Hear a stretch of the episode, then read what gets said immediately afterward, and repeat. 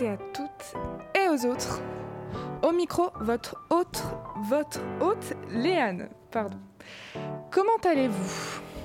Ces vacances se sont-elles bien passées pour vous? J'espère en tout cas, euh, parce que si c'est pas le cas, c'est très triste pour euh, vous. Pardon. Euh, oui, je vous fais la causette. on est entre nous de toute façon. Je suis encore aujourd'hui toute seule, comme vous l'avez remarqué. Est-ce étonnant? Je ne pense pas. À la solitude, un réel plaisir. Après, si je suis seule aujourd'hui, c'est pour mieux accueillir le ou le proche- là ou le prochain invité. Aujourd'hui, vous avez de la chance. Je vais pas trop vous raconter ma vie parce qu'il n'y a finalement rien à raconter. Si ce n'est que mes vacances se résument à travailler et à manger des bonbons le soir d'Halloween. Euh, Donc aujourd'hui, jour de chance pour vous, euh, je ne vous raconte pas ma vie. Euh, mais par contre, je peux vous raconter plein d'autres trucs, genre le programme d'aujourd'hui.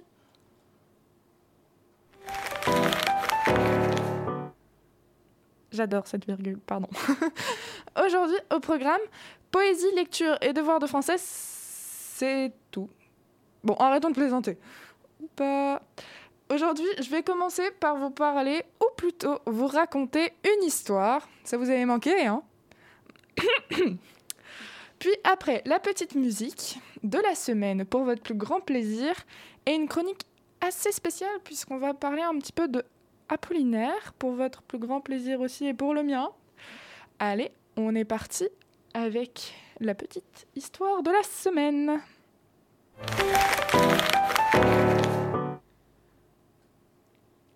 Alors, du coup, aujourd'hui, je vais vous lire la parure de Maupassant. Euh, elle très connue, je sais. C'est pour ça que j'aimerais bien la rendre un petit peu vivante.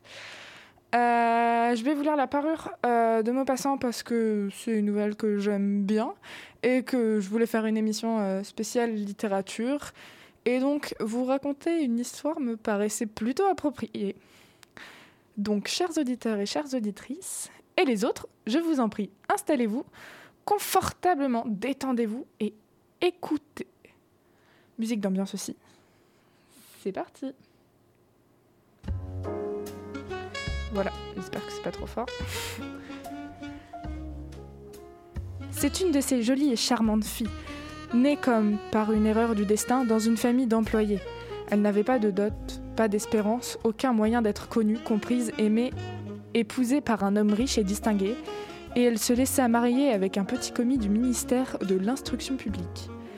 Elle fut simple, ne pouvant être parée, mais malheureuse comme une déclassée, car les femmes n'ont point de caste ni de, ni de race, leur beauté, leur grâce et leur charme leur servent de naissance et de famille. Leur finesse native, leurs instincts d'élégance, leur souplesse d'esprit sont leur seule hiérarchie et font des filles du peuple les égales des plus grandes dames. Elle souffrait sans cesse, se sentant née pour toutes ces délicatesses et tous les luxes. Elle souffrait de la pauvreté de son logement, de la misère des murs, de l'usure des sièges, de la laideur des étoffes, toutes ces choses dont une autre femme de sa caste ne se serait même pas aperçue. Ça la torturait et l'indignait. La vue de la petite Bretonne qui faisait son humble ménage éveillait en elle des regrets désolés et des rêves éperdus. Elle songeait aux antichambres muettes, capitonnées avec des teintures orientales, éclairées par de hautes torches de bronze. Et aux deux grands valets en culottes courtes qui dorment dans les larges fauteuils assoupis par la chaleur lourde du calorifère. Elle songeait au grand salon vêtu. Excusez-moi. Elle songeait au grand salon vêtu de soie ancienne aux meubles fins portant des bibelots inestimables et au petit salon coquet, parfumé, fait pour la causerie de 5 heures avec les amis les plus intimes, les hommes connus et recherchés dont toutes les femmes envient et désirent l'attention. Quand elle s'asseyait pour dîner devant la table ronde couverte d'une nappe de trois jours, en face de son mari qui découvrait la soupière en déclarant d'un air enchanté Ah! Le bon pot-au-feu Je ne sais rien de meilleur que cela Elle songeait au dîner fin, aux argentiers reluisantes, aux tapisseries peuplant les murailles, de personnages anciens, et d'oiseaux étranges au milieu d'une forêt de féerie. Elle songeait aux plats exquis servis en elle songeait aux plats exquis servis en des vaisselles merveilleuses, aux galanteries chuchotées et écoutées avec un sourire de sphinx, tout en mangeant la chair rose d'une truite ou les ailes d'une guélinotte. Alors, je fais juste une petite aparté. Pour ceux qui ne savent pas, les guélinottes sont des oiseaux. Voilà. Elle n'avait pas de toilette, pas de bijoux, rien. Elle n'aimait que cela. Elle se sentait faite pour cela. Elle eut tant de désirs elle eut tant désiré plaire, être enviée, être séduisante et recherchée. Elle avait une amie riche, une camarade de couvent, qu'elle ne voulait pas aller voir tant elle souffrait en revenant. Et elle pleurait pendant des jours entiers de chagrin, de regret, de désespoir et de détresse. Or, un soir, son mari rentra, l'air glorieux et tenant à la main une large enveloppe. Tiens, dit-il, voici quelque chose pour toi. Elle déchira vivement le papier et en tira une carte imprimée qui portait ces mots. Le ministre de l'Instruction publique et Madame Georges Ramponneau prient Monsieur et Madame Loisel de leur faire l'honneur de venir passer la soirée à l'hôtel du ministère le lundi 18 janvier. Au lieu d'être ravie comme l'espérait son mari, elle jeta avec dépit l'invitation sur la table en murmurant que veux-tu que je fasse avec cela? Mais, ma chérie, je pensais que tu te sentirais contente. Tu ne sors jamais. Et c'est une occasion. Et c'est une occasion. Cela, une belle même. J'ai eu une peine infinie à l'obtenir. Tout le monde en veut. C'est très recherché et on n'en donne pas beaucoup aux employés. Tu verras là tout le monde officiel. Elle le regardait d'un œil irrité et elle déclara avec impatience Que veux-tu que je mette sur le dos pour aller là? Il n'y avait pas songé. Il balbutia Mais euh, la robe avec euh, laquelle tu vas au théâtre Elle me semble très bien à moi. Il se tut stupéfait et perdu en voyant que sa femme pleurait. De grosses larmes descendaient lentement des coins de ses yeux vers le coin de sa bouche. Il bégaya Qu'as-tu Qu'as-tu? Mais par un effort violent, elle avait dompté sa peine et elle répondit d'une voix calme en essuyant ses joues humides. Rien, seulement je n'ai pas de toilette et par conséquent je ne peux pas aller à cette fête. Donne ta carte à, à quelqu'un d'autre, un collègue dont la femme serait mieux nippée que moi. Il était désolé. Il reprit. Voyons, Mathilde, combien cela coûterait-il une toilette convenable qui pourrait te servir encore en d'autres occasions? Quelque chose de très simple. Elle réfléchit quelques secondes établissant ses comptes et songeant aussi à la somme qu'elle pouvait demander sans s'attirer un refus immédiat et une exclamation effarée du commis économe. Enfin, elle répondit en hésitant Je ne sais pas au juste, mais il me semble qu'avec 400 francs, je pourrais y arriver. Il avait un peu pâli, car il réservait juste cette somme pour acheter un fusil et s'offrir des parties de chasse l'été suivant dans la plaine de Nanterre avec quelques amis qui l'allaient qui allaient tirer des alouettes par là le dimanche. Excusez-moi. Il dit cependant Soit je te donne 400 francs, mais tâche d'avoir une belle robe. Le jour de la, fête approchait et Madame Loisel semblait triste, inquiète, anxieuse. Sa toilette était prête, cependant son mari lui dit un soir Qu'as-tu, voyons? Tu es toute drôle depuis trois jours. Elle répondit Cela, cela m'ennuie de n'avoir pas de bijoux, pas une pierre, rien à mettre sur moi. J'aurais l'air misère comme tout. J'aimais presque mieux ne pas aller à cette soirée. Il reprit Tu mettras des fleurs naturelles, c'est très chic en cette saison-ci. Pour dix francs, tu auras deux ou trois roses magnifiques. Elle n'était pas convaincu. Non, il n'y a rien de plus humiliant que d'avoir l'air pauvre au milieu de femmes riches.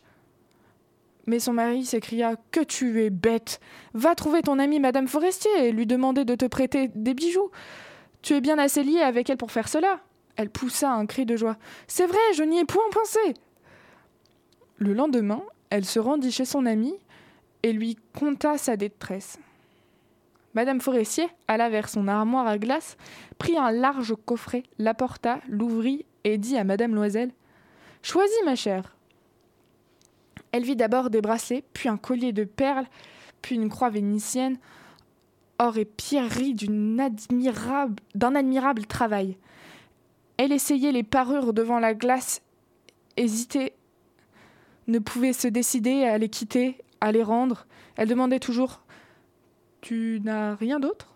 Mais si, cherche Je ne sais pas ce qui peut te plaire tout à coup, elle découvrit dans une boîte de satin noir une superbe rivière de diamants, et son cœur se mit à battre d'un désir immodéré. Ses mains tremblaient en la prenant. Elle l'attacha autour de sa gorge, sur sa robe montante, et demeura en extase devant elle-même. Puis, elle demanda, hésitante, plein d'angoisse Peux-tu me prêter cela Rien que cela? Mais oui, certainement. Elle sauta au cou de son ami, l'embrassa avec emportement, puis s'enfuit avec son trésor. Le jour de la rivière. Excusez-moi. Le jour de la fête arriva. Madame Loisel eut un succès. Elle était plus jolie que toutes, élégante, gracieuse, souriante et folle de joie. Tous les hommes la regardaient, demandaient, demandaient son nom, cherchaient à être présentés. Toutes les attachés du cabinet voulaient valser avec elle. Le ministre la remarqua. Elle dansait avec ivresse, avec emportement, grisée par le plaisir, ne pensait plus à rien dans le triomphe de sa beauté, dans la gloire de son succès, et dans une telle sorte de nuage de bonheur, fait de tous ces hommages, de toutes ces admirations, de tous ces désirs éveillés, de cette victoire si complète et si douce au cœur des femmes. Elle partit vers 4 heures du matin. Son mari, depuis minuit, dormait dans un petit salon désert avec trois autres messieurs dont les femmes s'amusaient beaucoup. Il lui jeta sur les épaules les vêtements qu'il avait apportés pour la sortie modeste modeste vêtements de la vie ordinaire, dont la pauvreté jurait avec l'élégance de la toilette de bal, elle le sentit et voulut s'enfuir pour ne pas être remarquée par les autres femmes qui s'enveloppaient dans de riches fourrures. Loisel la retenait. Attendez donc. Tu vas attraper froid dehors. Je vais appeler un fiacre. Mais elle ne l'écoutait point et descendait rapidement les escaliers lorsqu'ils furent dans la rue, ils ne trouvèrent pas de voiture. Et ils se mirent à chercher, criant après le cocher qu'ils voyaient passer au loin. Ils descendaient vers la Seine, désespérés, grelottants. Enfin, ils trouvèrent sur le quai un de ces vieux coupés noctambules. Alors, des noctambules, ce sont des personnes qui se promènent ou qui se divertissent la nuit. Ok Jusque-là, ça va pour vous Qu'on ne voit dans Paris que la nuit, vêtue, venue comme s'ils eussent été honteux de leur misère pendant le jour. Il les ramena jusqu'à leur porte, rue des Martyrs, et ils montèrent tristement chez eux. C'était fini pour elle, et il songeait, lui, qu'il faudrait être au ministère à dix heures. Elle ôta les vêtements dont elle s'était enveloppée les épaules devant la glace afin de se voir encore une fois dans sa glare, mais soudain elle poussa un cri. Elle n'avait plus sa rivière autour du cou. Son mari, à moitié dévêtu déjà, demanda Qu'est-ce que tu as? Elle se tourna vers lui affolée. J'ai je n'ai plus la rivière de Madame Forestier. Il se dressa, éperdu. Quoi?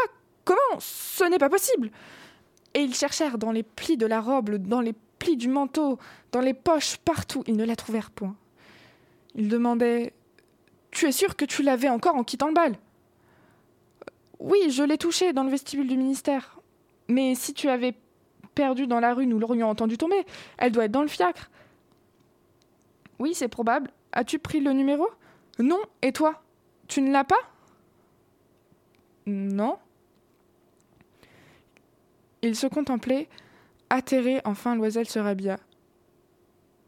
Je vais, dit-il, refaire tout le trajet que nous avons fait à pied pour voir si je ne la retrouve pas. Et il sortit, elle demeurait en toilette de soirée, sans force pour se coucher, abattue sur une chaise, sans feu, sans pensée. Son mari rentra vers sept heures. Il n'avait rien trouvé. Il se rendit à la préfecture de police au jour non pour faire promettre une récompense aux compagnies de petites voitures. Partout, enfin, où un soupçon d'espoir le poussait. Elle attendit tout le jour, dans le même état d'effarement devant cet affreux désastre. Loisel revint le soir avec la figure creusée, pâlie. Il n'avait rien découvert. Il faut, dit-il, écrire à ton ami que tu as brisé la fermeture de sa rivière et que tu l'as fait réparer. Cela nous donnera le temps de nous retourner. Elle écrivit sous sa dictée. Au bout d'une semaine, ils avaient perdu toute espérance, et Loisel, vieilli de cinq ans, déclara Il faut aviser à la remplacer ce bijou. Il prit le lendemain la boîte qui l'avait enfermé et se rendit chez le joaillier, le. Excusez-moi, c'est bientôt le week-end, je suis un peu fatiguée. Et se rendirent chez le joaillier, dont le nom se trouvait dedans. Il consulta ses livres. Ce n'est pas moi, madame, qui ai vendu cette rivière. J'ai dû seulement fournir l'écrin. Alors ils allèrent de bijoutier en bijoutier, cherchant une parure pareille à l'autre, consultant leurs souvenirs, malades tous deux de chagrin et d'angoisse. Ils trouvèrent dans une boutique du Palais Royal un chapelet de diamants qui leur parut entièrement semblable à celui qu'ils cherchaient. Il valait quarante mille francs, on leur en, laisserait à, 30, à 36 000. Ils prièrent donc le joaillier de ne pas le vendre avant trois jours et ils firent condition qu'on le reprendrait pour 34 000 francs si le premier était trouvé avant la fin de février. Loisel possédait 18 000 francs que lui avait laissé son père. Il empruntait le reste. Il emprunta, demandant 1000 francs à 500 à l'autre, 5 louis par-ci, 3 louis par-là. Il, il fit des billets, prit des engagements ruineux, eut affaire aux usuriers, à toutes les races de prêteurs. Il comprit toute la fin de son existence, risqua sa signature sans savoir même s'il pourrait y faire honneur et épouvanté par les angoisses de l'avenir par là, euh, de l'avenir par la noire misère qui allait s'abattre sur lui, par la perspective de toutes les privations physiques et de toutes les tortures morales, il alla chercher la rivière nouvelle en déposant sur, son, sur le comptoir du marchand 36 000 francs. Quand Madame Loisel rapporta la parure à Madame Forestier, celle-ci lui dit d'un air froissé Tu aurais dû me la rendre plus tôt, car je pouvais en avoir besoin. Elle n'ouvrit pas un elle n'ouvrit pas un écran, ce, que redoutait son amie. Si elle s'était aperçue de la substitution, qu'aurait-elle pensé? Qu'aurait-elle dit? Ne l'aurait Pardon Ne l'aurait-elle pas prise pour une voleuse? Madame Loisel connut la vie horrible des, des nécessiteux. Elle prit son parti d'ailleurs tout d'un coup héroïquement. Il fallait payer cette dette effroyablement. Elle payerait, on renvoyait, la, bonne, on changea de logement, on loua sous tous les toits une maison. Une mansarde. Je ne sais vraiment pas parler aujourd'hui, je suis sincèrement désolée. Elle connut les gros travaux du ménage, les odieuses besognes de la cuisine, elle lava la vaisselle, usant ses ongles roses sur, le, sur les poteries grasses et le fond des casseroles. Elle savonna le linge sale, les chemises et les torchons qu'elle pouvait sécher sur une corde. Elle descendit à la rue chaque matin, les ordures, et monta l'eau, s'arrêtant à chaque étape pour souffler et vêtue comme une femme du peuple. Elle alla chez le fruitier, chez l'épicier, chez le boucher, le panier au bras, marchandant, injurié, défendant sous à sous son misérable argent. Il fallait chaque mois payer des billets, en renouveler d'autres, obtenir du temps. Le mari travaillait le soir à mettre au nez les comptes d'un commerçant et la nuit, souvent, il faisait la copie à cinq, à cinq sous la page. Et cette vie dura dix ans. Au bout de dix ans, ils avaient tout restitué, tout avec les taux de l'usure et l'accumulation des intérêts superposés. Madame Loisel semblait vieille maintenant. Elle était devenue la femme forte et dure et rude des ménages pauvres mal peignés avec les jupes de travers et les mains rouges. Elle parlait haut, lavait à grande eau les planchers, mais parfois, lorsque son mari était au bureau, elle s'asseyait auprès de la fenêtre et songeait à cette soirée d'autrefois, à ce bal où elle avait été si belle et si fêtée. Que serait-il arrivé si elle n'avait point perdu cette parure Qui sait? Qui sait comme la vie est singulière, changeante, comme il faut peu de choses pour vous perdre ou vous sauver? Or, un dimanche, comme elle était allée faire un tour aux Champs-Élysées pour se délasser des besognes de la semaine, elle aperçut tout à coup une femme qui se promenait, qui promenait un enfant. C'était Madame Forestier, toujours jeune, toujours belle, toujours séduisante. Madame Loisel se sentit émue. Allait lui, allait-elle lui parler? Oui, certes. Et maintenant qu'elle l'avait payé, elle lui dirait tout. Pourquoi pas? Elle s'approcha. Bonjour, Jeanne. L'autre ne la reconnaissait point. S'étonnant d'être appelée ainsi familièrement par cette bourgeoise, elle balbutia. Mais madame, je ne sais, vous devez vous tromper. Non, je suis Mathilde Loisel. Son amie poussa un cru. Oh, ma pauvre Mathilde Comme tu es changée Oui, j'ai eu des jours bien durs depuis que je, depuis que je ne t'ai vue. Et bien des misères, et cela à cause de toi. De moi? Comment ça? Tu te rappelles bien de cette rivière de diamants que tu m'as prêtée pour aller à la fête du ministère? Oui, eh bien. Eh bien, je l'ai perdue. Comment, puisque tu me l'as rapportée Je t'en ai apporté une autre toute pareille, et voilà dix ans que nous la payons. Tu comprends que ce n'était pas aisé pour nous, que nous n'avions rien. Enfin, c'est fini, et je suis rudement contente. Madame Forestier s'était arrêtée. Tu dis que tu as acheté une rivière de diamants pour remplacer la mienne? Oui, tu ne t'en étais pas aperçue, hein. Elles étaient bien pareilles. Et elle souriait d'une joie orgueilleuse et naïve. Madame Forestier, fort émue, lui prit les deux mains. Oh, ma pauvre Mathilde, mais la mienne était fausse, elle ne valait au plus 500 francs. Voilà, alors c'était donc euh, la parure de Maupassant. Je pense que vous connaissiez euh, plus ou moins euh, cette. comment dire Cette nouvelle, voilà.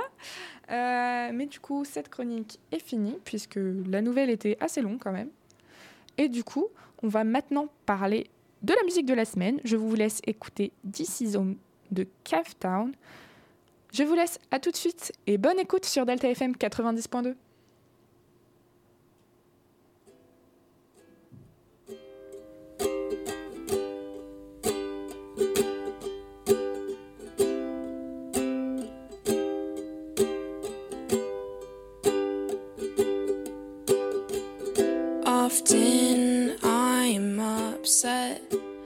I cannot fall in love, but I guess this avoids the stress of falling out of it. Are you tired of me yet? I'm a little sick right now, but I swear when I'm ready, I will fly us out of here.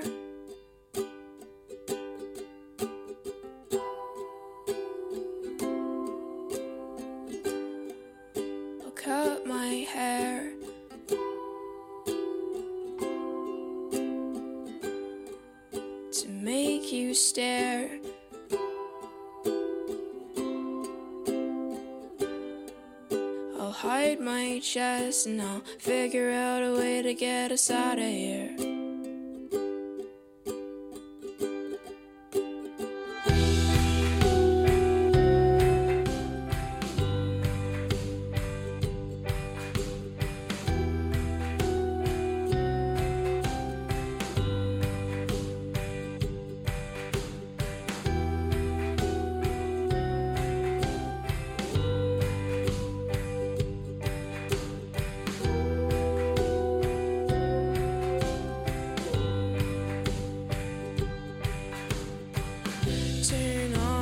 Porcelain face. I can't really think right now in this place. There's too many colors, enough to drive all of us insane. Are you dead? Sometimes I think I'm dead. Cause I can feel ghosts and ghouls wrapping my head. but I don't wanna fall asleep just yet.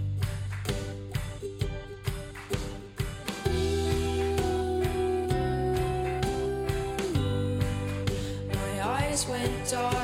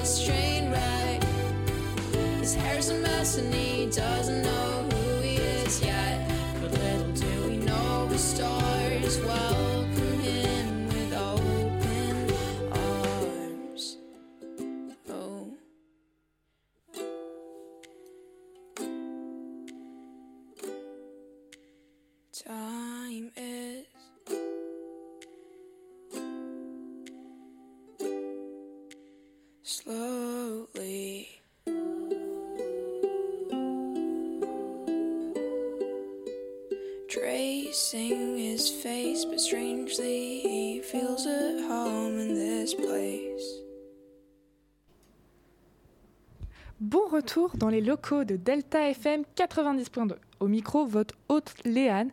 Je suis ravie de vous annoncer qu'on a une chronique un peu spéciale pour cette émission. Je vous raconte, je vous en dis un peu plus tout de suite.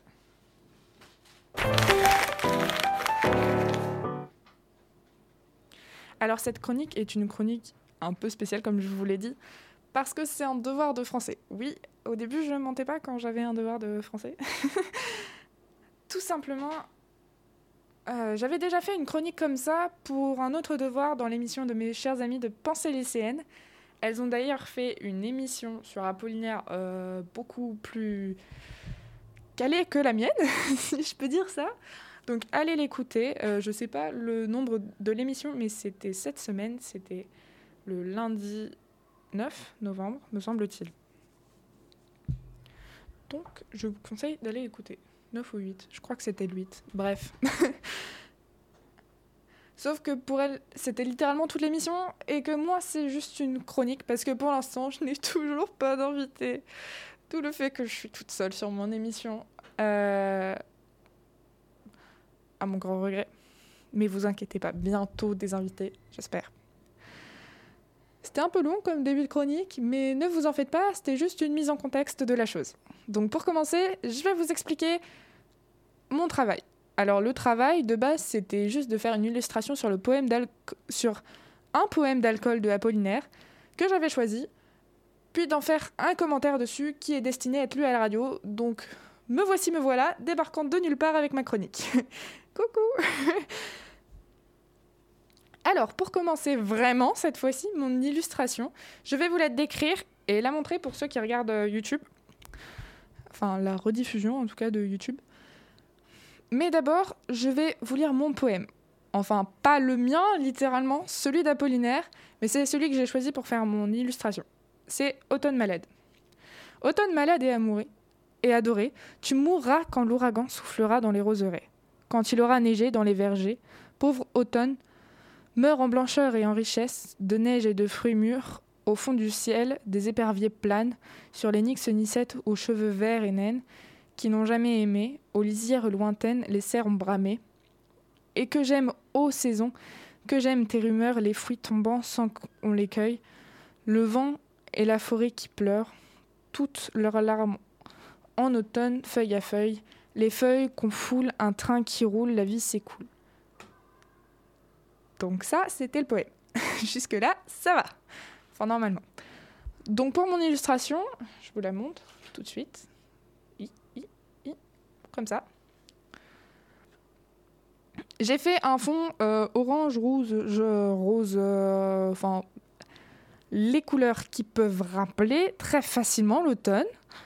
Jusque-là, ça va, parce que c'est un peu le titre du poème que j'ai choisi. Jusque-là, ça tient la route. J'essaye de vous montrer correctement, ça marche pas super bien. Bref.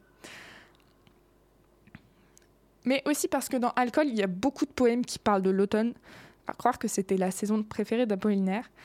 Et aussi parce que l'automne, ça a d'autres connotations plus profondes, comme le temps qui passe ou juste l'expression automne de la vie qui signifie tout simplement le début de la vieillesse. Voilà, c'est tout ce que j'ai à dire pour l'instant pour le fond de mon illustration. On peut passer à une autre partie, comme la partie en haut à gauche. c'est galère. Celle-là. Voilà. Si vous regardez YouTube. Oui, je reprécise, mais si vous pouvez aller regarder la rediffusion entre guillemets de YouTube pour voir ce que je fais, pour que ce soit plus clair tout simplement pour vous aussi, c'est préférable. Bref, je continue avec la partie en haut à gauche donc. En gros, c'est des gouttes d'eau qui tombent sur des feuilles qui sont surplombées d'une trousse médicale. Alors ça, c'est inspiré du, d'un vers du poème, ou plutôt de deux, qui sont le vent et la forêt qui pleurent toutes leurs larmes en automne, feuille à feuille. Et j'adore ce vers. Alors, pas pour sa gaieté, hein, euh, mais j'adore ce vers parce que, déjà, pour commencer, je le trouve très beau, et j'ai l'impression que Guillaume Apollinaire fait un parallèle entre sa vie à lui et la saison de l'automne qui personnifie tout au long du poème. Je sais pas si vous avez remarqué. D'où les larmes qui deviennent peu à peu le tas de feuilles. Faut que j'arrive à viser. Là. Et Euh, et la trousse de soins, du coup, euh, pour automne malade, euh, signification de. Pour le titre, déjà, pour commencer, parce qu'on parle beaucoup de maladies aussi dans le poème. Et du coup, ça fait référence bah, à la maladie. Hein. Voilà, ça paraît logique, jusque-là aussi, ça tient la route. Donc, à gauche de ça, là, là, voilà. À gauche de cette partie, on a un cerf qui est dessiné, enfin des bois de cerf qui sont dessinés sur une feuille. La feuille, c'est encore une référence à l'automne. En plus, pour la fun fact, ou fait amusant en français, c'est des feuilles de mon jardin. Euh, je suis allée les chercher. Elles étaient, euh, elles étaient humides, euh, puisque nous sommes en automne actuellement. Et du coup, il fait humide dehors, jusque-là ça va. J'ai dû les faire sécher et je les ai fait sécher sur la feuille. Voilà. Du coup, ça a coulé directement, c'était parfait. Voilà, c'était tout. Pas besoin de plus d'explications que ça. Et donc, les bois de serre, pour un vers aussi qu'on retrouve dans le poème, les cerfs ont bramé, et aussi de nombreux animaux qu'on cite dans le poème, comme les éperviers. Euh, voilà, je crois que j'ai fini pour la partie haute de mon illustration. Ah, alors pour la suite, je vais vous parler de deux éléments à chaque fois, normalement. Donc je vais vous parler là de deux éléments qui constituent mon illustration. Là aussi ça paraît logique. Et c'est du coup quatre engrenages et la montre à gousset. Donc euh, U, U, U, Quatre engrenages et la montre à gousset. Voilà. Euh, qui symbolise donc le temps qui passe. Alors la montre à gousset est un peu particulière parce que euh, elle est désordonnée. Enfin, je sais pas trop comment je pourrais l'exprimer autrement. Mais en fait, sur euh, les montres à gousset, ou les montres tout court et les horloges tout court, les chiffres qui apparaissent sont normalement le 12, le 3, le 6 et le 9. Ou alors, en tout cas, ils sont, ils sont plus... Euh, ils sont plus montrés. c'est pas très français, mais j'espère que vous avez compris. Euh, et pour la montre que j'ai faite, c'est pas du coup le 12, le 3, le 6 et le 9 qui apparaissent, donc les quarts d'heure. C'est alors à la place du 12, on a un 3, à la place du 3 justement, on a un 11, à la place du 6, on a un 7 et à la place du 9, on a un 2. Enfin bref, euh, rien ne va dans cette montre. Et du coup, ça symbolise le temps qui passe, les heures qui ne sont pas dans le bon ordre, en mode on comprend pas trop ce qu'il, ce qu'il se passe. et les heures passent trop vite, du coup c'est désordonné. Je trouve que ça correspond bien au poème parce que, euh, comme dans un peu tous les poèmes de l'alcool, on parle beaucoup, on fait beaucoup référence à au temps qui passe, comme euh, euh, un train qui roule, la vie c'est cool, ça me paraît être un bon exemple de ça. Et donc les engrenages, c'est la même chose. Donc je trouve que c'est plutôt euh, c'est plutôt un rapport avec le, poème que j'ai choisi donc. Et en plus de ça, le poème il a une forme un peu spéciale. C'est un poème en, vers libre. Alors là, je pourrais pas trop vous montrer, mais du coup, il n'y a pas, il y a aucune strophe qui se correspond, aucune strophe qui ne, qui est pareille en fait. Il y a, elles sont toutes euh, différentes. Et les deux derniers éléments dont je voulais vous parler, c'est euh, c'était le 4 qui est ici à l'envers, ou à l'endroit pour vous du coup, et la pomme qui est au centre, du coup le 4 qui est euh, en bas, en bas à droite pour ceux qui m'écoutent, et euh, ici pour ceux qui regardent sur YouTube, et la pomme qui est du coup au centre, la pomme qui est donc au centre. Et donc, je voulais vous en parler. Si je les ai mis dans, mon illustration, c'est parce qu'il y, avait, il y a bien un sens qui correspond. Euh, c'est que déjà, dans le poème, on a une confrontation énorme entre les saisons. Surtout deux que vous en avez deviné une, je pense. Euh, c'est le printemps, bien évidemment. Non, je rigole, c'est l'automne. Euh, c'est l'automne qui est confronté à l'hiver. D'où le 4 qui symbolise du coup les quatre saisons même si on n'a que deux qui sont proprement, euh, proprement parlant, et la pomme parce que c'est un fruit de l'automne non plus surtout. Donc je trouvais ça approprié de les mettre dans mon illustration. Excusez-moi, je vais y arriver. Euh, en plus de ça, à un moment dans le poème, on parle de fruits, de neige et de fruits mûrs, et que les pommes, bah, c'est un fruit. Enfin, jusque-là, je crois. Euh, normalement, c'est ça. Donc, je trouvais ça plutôt logique de mettre tous ces éléments dans mon illustration. Et c'est ici que se finit euh, ma chronique sur donc Automne Malade et mon illustration que je remontre. C'est insupportable. que je remontre sur YouTube. voilà, et j'espère que si vous m'avez écouté sur Spotify ou Deezer, vous aviez compris quand même ce que j'étais en train de dire même si vous m'écoutez en direct, j'espère que vous avez compris ce que j'étais en train de dire. Et euh, c'était une chronique du coup euh, un peu longue, mais ça en valait la peine du coup. Euh, je vous remercie de m'avoir écouté sur cette chronique vraiment très spéciale pour le coup. Voilà. Je rappelle aussi qu'il faut donc si vous voulez être plus sûr de ce que je dis, vous pouvez aller voir Pensée lycéenne du coup, où elles sont, je crois qu'elles sont toutes les trois à avoir fait euh, des chroniques là-dessus. Voilà, c'est fini.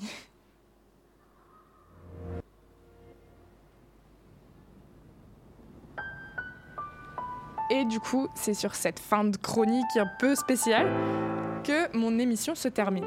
J'espère qu'elle vous aura plu. Vous pouvez retrouver toutes les émissions du, journal d'une lycéenne sur Deezer, Spotify, YouTube et même le site du lycée et de Delta FM. Vous pouvez me retrouver tous les vendredis à la même heure, sauf cas exceptionnel, mais vous serez averti sur Instagram. Mon Instagram, c'est. Attention Le tiré du bas journal tiré du bas des points une tiré du bas lycéenne. en attendant, je vous dis à la semaine prochaine pour une nouvelle émission. Ciao ciao